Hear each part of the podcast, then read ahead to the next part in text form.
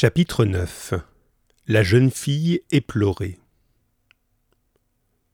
Le jeune homme se dirigea alors vers la forêt et remarqua sur le chemin des traces de sabots. Pensant qu'elle le mènerait à ce qu'il cherchait, il les suivit dans le bois. Il aperçut soudain, sous un chêne, une jeune fille qui criait, pleurait et se lamentait. Ah. Pauvre malheureuse que je suis, maudite soit l'heure de ma naissance. Rien de plus terrible ne pouvait m'arriver. Je tiens dans mes bras le corps de mon ami mort. Pourquoi Dieu a-t-il pris son âme? Je préférerais être morte moi-même. À quoi me sert de vivre, puisque l'être que j'aimais le plus est mort? Elle tenait dans ses bras un chevalier dont la tête était tranchée.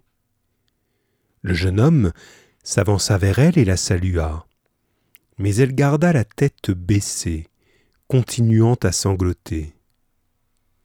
Demoiselle, demanda-t-il, qui a tué ce malheureux qui gît sur vos genoux Cher Seigneur, un chevalier l'a tué ce matin, mais je suis stupéfaite quand je vous regarde.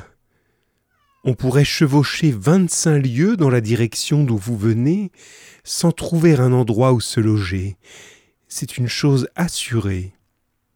Or, votre cheval a les flancs rebondis et le poil lustré. On voit qu'il a été bien soigné et qu'il n'a manqué ni de foin ni d'avoine.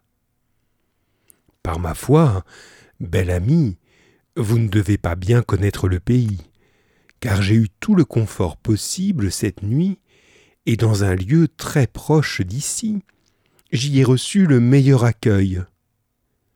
Ah, Seigneur, avez-vous donc dormi chez le riche roi pêcheur? Demoiselle, je ne sais s'il est pêcheur ou roi, mais il est assurément riche et noble. Tout ce que je peux vous dire, c'est que j'ai rencontré deux hommes, hier soir, naviguant dans une barque. L'un des deux pêchait, il m'a indiqué sa maison et m'a hébergé. Oui, Seigneur, il est roi, je peux vous l'affirmer mais il fut blessé et mutilé dans une bataille, si bien qu'il est infirme. Une lance le frappa entre les hanches. Il souffre encore tellement qu'il ne peut plus monter à cheval. Quand il veut se distraire, il se fait placer dans une barque et va pêcher à la ligne. C'est pour cela qu'on le nomme le roi pêcheur. Il n'est plus capable de chasser en forêt ou en rivière, ces hommes le font à sa place. C'est pourquoi il aime résider en ce lieu, où il s'est fait construire une demeure digne d'un puissant roi. Demoiselle, par ma foi, tout ceci est vrai. J'ai vu chez lui des choses bien étonnantes. Il m'a fait asseoir à ses côtés et s'est excusé de ne pouvoir se lever pour me saluer. Certes, il vous a fait un grand honneur en vous plaçant à côté de lui. Mais dites-moi, avez-vous vu la lance dont la pointe saigne? Si je l'ai vue, oui, par ma foi. Et avez-vous demandé pourquoi elle saignait Je n'ai pas dit un mot. Grand Dieu, sachez que vous avez très mal agi. Et avez-vous vu le Graal? Oui, je l'ai bien vu. Et qui le tenait? Une jeune fille. D'où venait-elle? D'une chambre. Et où est-elle allée? Elle est entrée dans une autre chambre. Est-ce que quelqu'un précédait le Graal? Oui, deux jeunes gens. Et que tenaient-ils dans leurs mains? Des chandeliers garnis de chandelles et qui venait après le Graal? Une autre jeune fille. Et que tenait-elle Un petit tailloir d'argent. Leur avez-vous demandé où ils allaient ainsi? Jamais un mot n'est sorti de ma bouche. Grand Dieu, vous ne pouviez faire pire. Et quel est votre nom, mon ami? Et lui, qui avait toujours ignoré son nom, le devina et dit qu'il s'appelait Perceval le Gallois. Il ne savait s'il disait vrai ou non, mais il ne se trompait pas. La jeune fille se dressa alors face à lui comme prise de colère. Perceval le malheureux. Ah. Infortuné Perceval. Quelle malchance pour toi de n'avoir pas posé ces questions, car tu aurais pu guérir le roi qui est infirme. Il aurait pu retrouver l'usage de ses membres et gouverner sa terre en paix. Mais par ta faute, de grandes souffrances adviendront à toi et aux autres.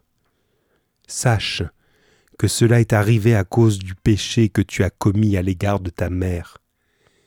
Elle est morte de chagrin à cause de toi. Je te connais mieux que tu ne me connais, car j'ai été élevé avec toi en son manoir. Je suis ta cousine Germaine, et tu es mon cousin Germain.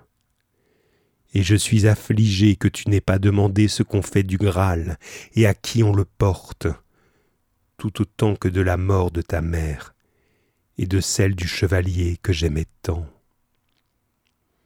Ah cousine, dit Perceval, comment savez-vous que ma mère est morte? Je le sais, car je l'ai vue mettre en terre. Que Dieu ait pitié de son âme, dit Perceval. Vous m'avez raconté une bien triste histoire. J'étais parti en quête pour la retrouver, mais à quoi bon, puisqu'elle est déjà mise en terre? Il me faut maintenant suivre un autre chemin. Mais si vous voulez m'accompagner, nous pouvons partir tous deux ensemble. Il n'y a plus rien à faire pour celui qui est mort, je vous l'assure. Laissons les morts avec les morts. Les vivants iront avec les vivants. Ce serait pure folie de rester là, seul, avec ce cadavre. Courons plutôt à la poursuite de celui qui l'a tué, et je vous promets que si je le rejoins, l'un de nous deux devra s'avouer vaincu. Mais la jeune fille ne pouvait guère apaiser le chagrin de son cœur, ni abandonner son ami. Elle lui indiqua le sentier qu'avait pris le chevalier cruel qui avait tué celui qu'elle aimait.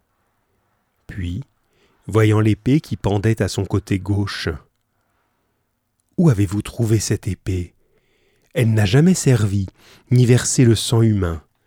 Je le sais très bien où elle fut faite et qui la forgea mais ne lui faites pas confiance, car elle vous trahira. Un jour viendra où dans un combat elle volera en éclats. Chère cousine, c'est une des nièces de mon hôte qui l'a envoyée hier soir, et il me l'a donnée. C'est un très beau cadeau.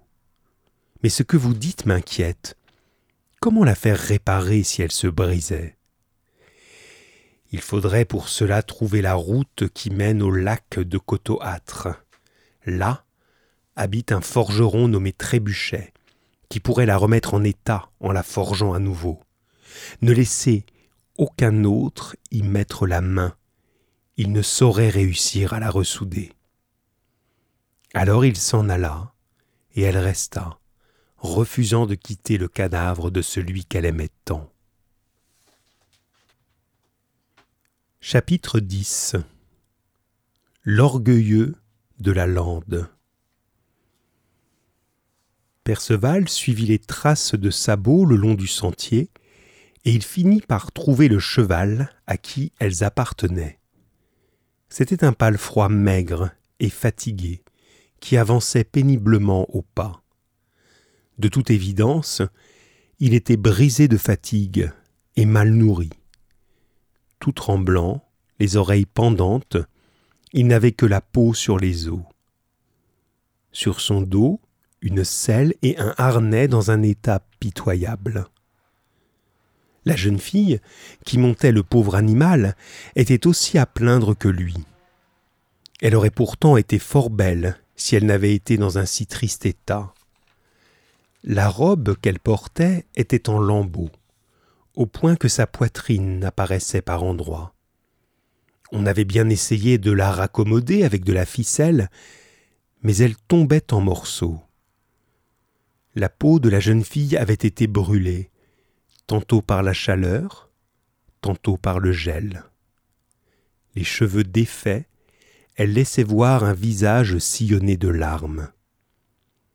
Perceval, à cette vue, fut pris de pitié et accourut vers elle.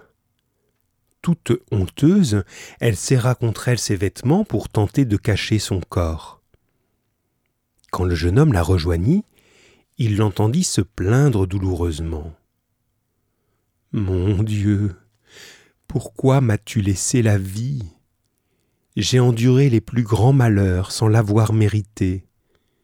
Envoie-moi, Seigneur, quelqu'un qui m'arrache à cette souffrance, ou bien délivre-moi toi-même de celui qui m'inflige une telle honte. Je ne trouve en lui aucune pitié, je ne peux lui échapper, et pourtant il ne veut pas me tuer. Il doit trouver plaisir à me tourmenter ainsi. Perceval la salua. Bel ami, que Dieu vous protège. Seigneur, vous qui m'avez salué courtoisement, je vous souhaite d'obtenir tout ce que vous désirez. Et pourtant, Dieu sait que je ne devrais pas dire cela. Perceval rougit de honte en entendant ces mots. Par Dieu, ma chère amie, pourquoi ce reproche? Je ne crois pas vous avoir jamais vu, et je n'ai rien fait contre vous. Tu as eu tort de me saluer, car personne ne doit le faire. Quand quelqu'un m'aborde ou me regarde, je suis tout angoissé. Vraiment? Je ne pensais pas avoir mal agi. Quand je vous ai vu en difficulté, pauvre et nu, j'ai voulu savoir pourquoi vous aviez à subir tant de peine. Ah. Seigneur, pitié, taisez-vous, et fuyez d'ici. Laissez-moi en paix. Et, et pourquoi devrais-je m'enfuir, alors que rien ne me menace Seigneur, ne vous fâchez pas, fuyez tant que vous le pouvez, car l'orgueilleux de la lande ne rêve que de combat. S'il vous trouve ici, il vous tuera. Il suffit que quelqu'un m'arrête, aussitôt sa tête est en danger. Ce matin encore, il a tué un chevalier. Mais avant de le combattre, il faut qu'il raconte à chacun pourquoi il m'impose cette vie misérable. À ce moment, l'orgueilleux sortit du bois et se précipita vers eux, rapide comme la foudre en criant. Malheur à toi, qui t'es arrêté pour parler à cette jeune fille. Sache que ta fin est venue. Mais je ne te tuerai pas avant de t'avoir raconté pour quelle raison elle doit subir cette vie indigne. Voici l'histoire. Un jour, j'étais allé chasser laissant dans ma tente cette demoiselle que j'aimais plus que tout au monde. Voilà qu'arriva par aventure un jeune Gallois. Je ne sais comment il s'y prit, mais il l'embrassa de force, m'a-t-elle dit. Mais était-ce bien la vérité? S'il l'embrassait malgré elle, n'a-t-il rien fait d'autre? Je n'arrive pas à le croire. Celui qui embrasse une femme ne s'en tient pas là. Celle qui donne sa bouche donne facilement le reste même si elle fait semblant de résister. En fait, elle veut qu'on la prenne de force. C'est pourquoi je suis persuadé qu'il a couché avec elle. De plus, il a emporté son anneau, un bel anneau que je lui avais offert. Avant de partir, il a bu mon vin et mangé mes trois pâtés. Maintenant, comme tu vois, mon ami doit payer pour sa folie. J'en ai fait le serment. Son pâle froid ne sera pas soigné, sa robe ne sera pas changée jusqu'à ce que j'ai vaincu celui qui lui a fait violence. Je ne serai satisfait que lorsque je lui aurai coupé la tête. Perceval l'avait bien écouté. Il lui répondit sur chaque point. Ami, sache-le, elle a dès maintenant fini de payer sa faute, car c'est moi qui l'ai embrassée malgré elle, et elle en fut très affligée. J'ai pris l'anneau qu'elle avait au doigt, et rien de plus, je peux l'assurer. Quant au pâté que j'ai mangé, au vin que j'ai bu, eh, j'aurais été bien sot de les laisser. Par ma tête, dit l'orgueilleux, tu viens de reconnaître ton crime. C'est incroyable. Tu as pleinement mérité la mort.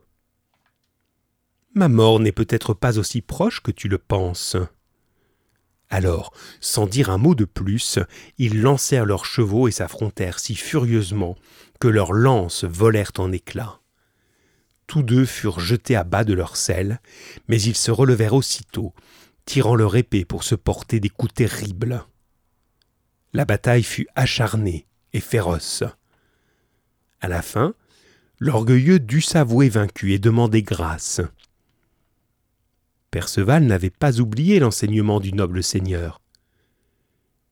Chevalier, lui dit-il, je ne te ferai pas grâce tant que tu n'auras pas fait grâce à ton amie. Elle n'a pas mérité, je peux le jurer, ce que tu lui as fait endurer.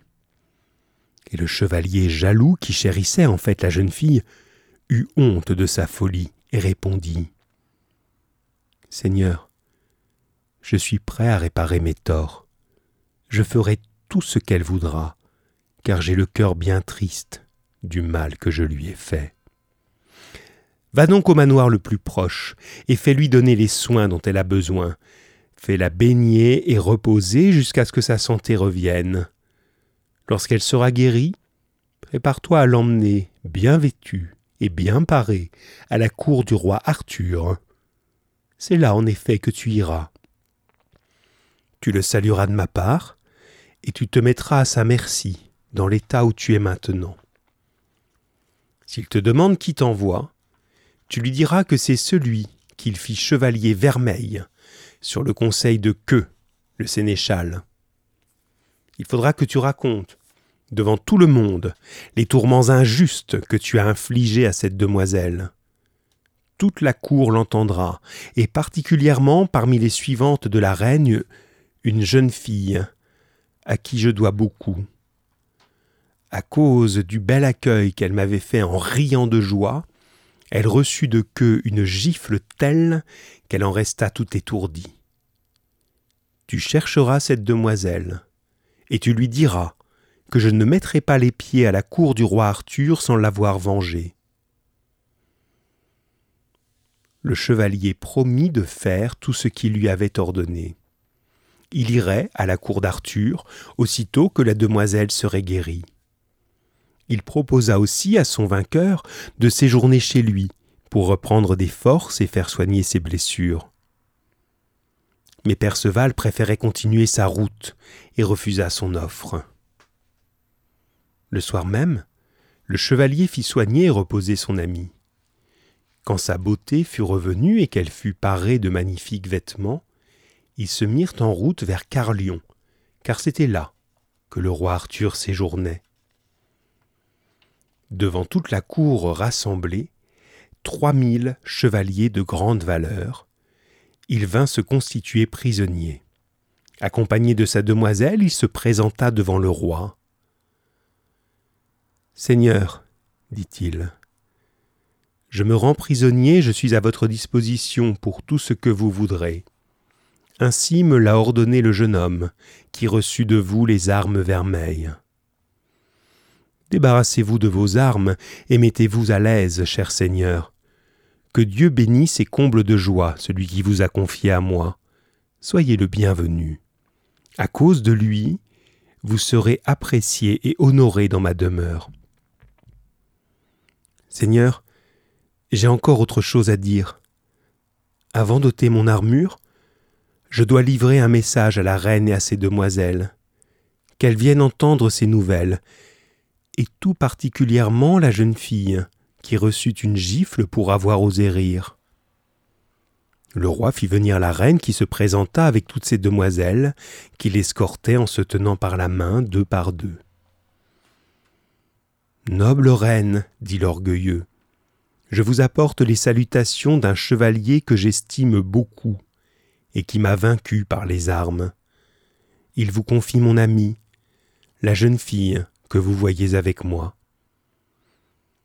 La reine le remercia et le chevalier conta l'indignité et la honte qu'il lui avait fait subir. Sans rien cacher, il avoua tout, et même les raisons qui l'avaient fait agir ainsi. Après quoi, on lui montra la jeune fille que Queue avait frappée et lui dit Demoiselle, celui qui m'a envoyé ici m'a ordonné de vous saluer et de vous faire connaître son serment. Il n'entrera pas à la cour du roi Arthur avant de vous avoir vengé de la gifle que vous avez reçue à cause de lui. Le fou fit une cabriole de joie. Seigneur que vous allez payer votre dette et bientôt. Le roi prit alors la parole. Ah que tes moqueries m'ont privé d'un excellent chevalier. À cause de ton manque de courtoisie, je crains bien de ne jamais le revoir. Le roi fit asseoir le chevalier prisonnier et le fit désarmer. Il le dispensa de toute captivité. Monseigneur Gauvin, qui se tenait à la droite du roi, son oncle, lui demanda Seigneur, comment est-il possible que ce jeune homme ait vaincu un chevalier tel que celui-ci? Dans toutes les îles de la mer, je n'ai jamais connu personne qui puisse surpasser l'orgueilleux de la lande. Cher neveu, je ne le connais guère, et pourtant je l'ai vu. Il m'a demandé de le faire chevalier sur le champ. Je l'ai trouvé beau et bien fait, et j'étais tout disposé à lui faire apporter une armure toute dorée. Mais lui a refusé net. Il ne voulait rien d'autre que l'armure vermeille du chevalier qui venait de me défier en emportant ma coupe d'or. Et que, désagréable comme toujours, lui a dit méchamment eh bien, va donc les chercher, ces armes. Le roi te les donne, à condition que tu ailles les prendre. Le garçon n'a pas compris la plaisanterie. Il a cru que le sénéchal parlait sérieusement. Aussitôt, voilà parti à la poursuite du chevalier vermeil. Je ne sais pas exactement comment s'est passée la dispute, mais l'autre l'a frappé de sa lance brutalement, et le jeune homme a répondu en lui envoyant son javelot dans l'œil. Il a donc tué et prit son armure vermeille. Par la suite, il m'a parfaitement servi en m'envoyant des prisonniers de grande valeur que vous pouvez voir ici. Clamadeux des îles et l'orgueilleux de la lande. Par mon Seigneur Saint David que l'on prie au pays de Galles, je jure de partir à sa recherche où il le faudra, sur terre et sur mer. Je ne coucherai pas deux nuits de suite au même endroit tant que je ne l'aurai pas trouvé. Aussitôt que le roi eut prêté ce serment, toute la cour comprit qu'on allait se mettre en route. Vous auriez vu entasser dans les malles draps, couvertures et oreillers, préparer les tentes, charger les charrettes, harnacher les chevaux. Le roi partit de Carlion avec tous ses barons. La cour, au grand complet, dames et demoiselles comprises, le suivit pour lui faire honneur. Ils s'établirent le soir même dans une prairie à la lisière de la forêt.